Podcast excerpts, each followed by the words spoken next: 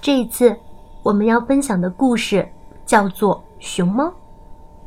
大熊猫体色为黑白两色，它有着圆圆的脸颊、大大的黑眼圈、胖嘟嘟的身体、标志性的内八字的行走方式，当然也有解剖刀般锋利的爪子，是世界上最可爱的动物之一啦。熊猫。译盖亚·沃皮切尼文，译达尼娜·维诺尼图，张译译。团团的家在高山上，他独自生活在茂密的竹林里。不过，今天有一位客人来访。远远的跟踪了团团好几天的圆圆，终于决定去接近他。这不，他从竹林里走了出来。习惯了独自生活的团团，看见闯进自己地盘的圆圆，会有什么反应呢？圆圆用情歌打动了团团，他们在一起待了两天，又是亲又是抱的。不过，明天他们就会回去各自的独居生活了。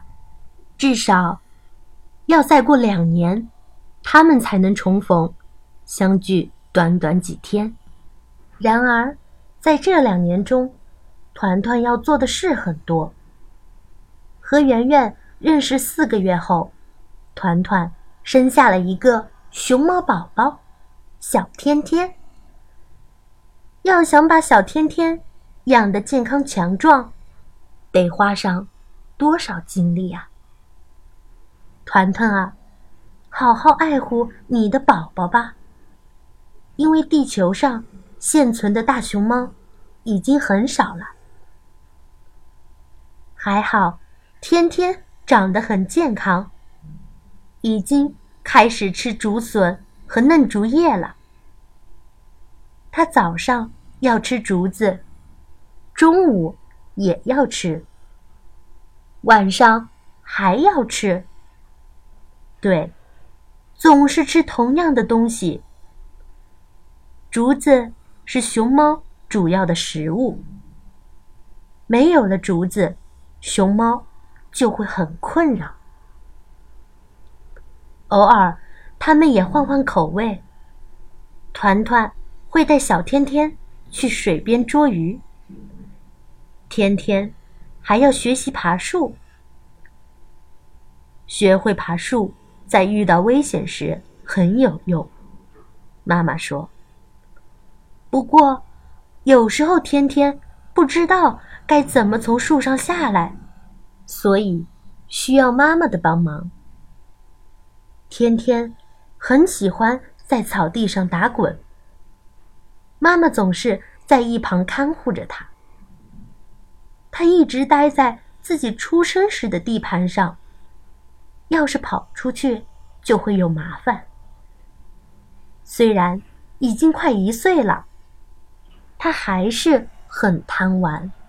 不过，很快他就要满两周岁了，不能再依赖妈妈了，因为妈妈又要开始独居的生活。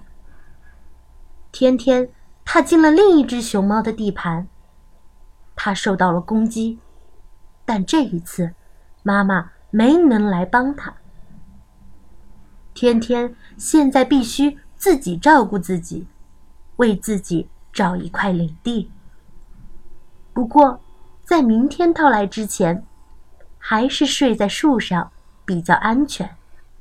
天天找到了一个有很多竹子的新地盘，他用尿在周围所有的树上都做了记号。胖羚牛和长胡子羚羊可以进来，但其他的熊猫不可以，连妈妈也不行。天天知道，他也要独自面对漫长的冬天了。不过，只要山上还有竹子，他就会一直生活下去。让我们祝天天。和所有的熊猫们都健康快乐。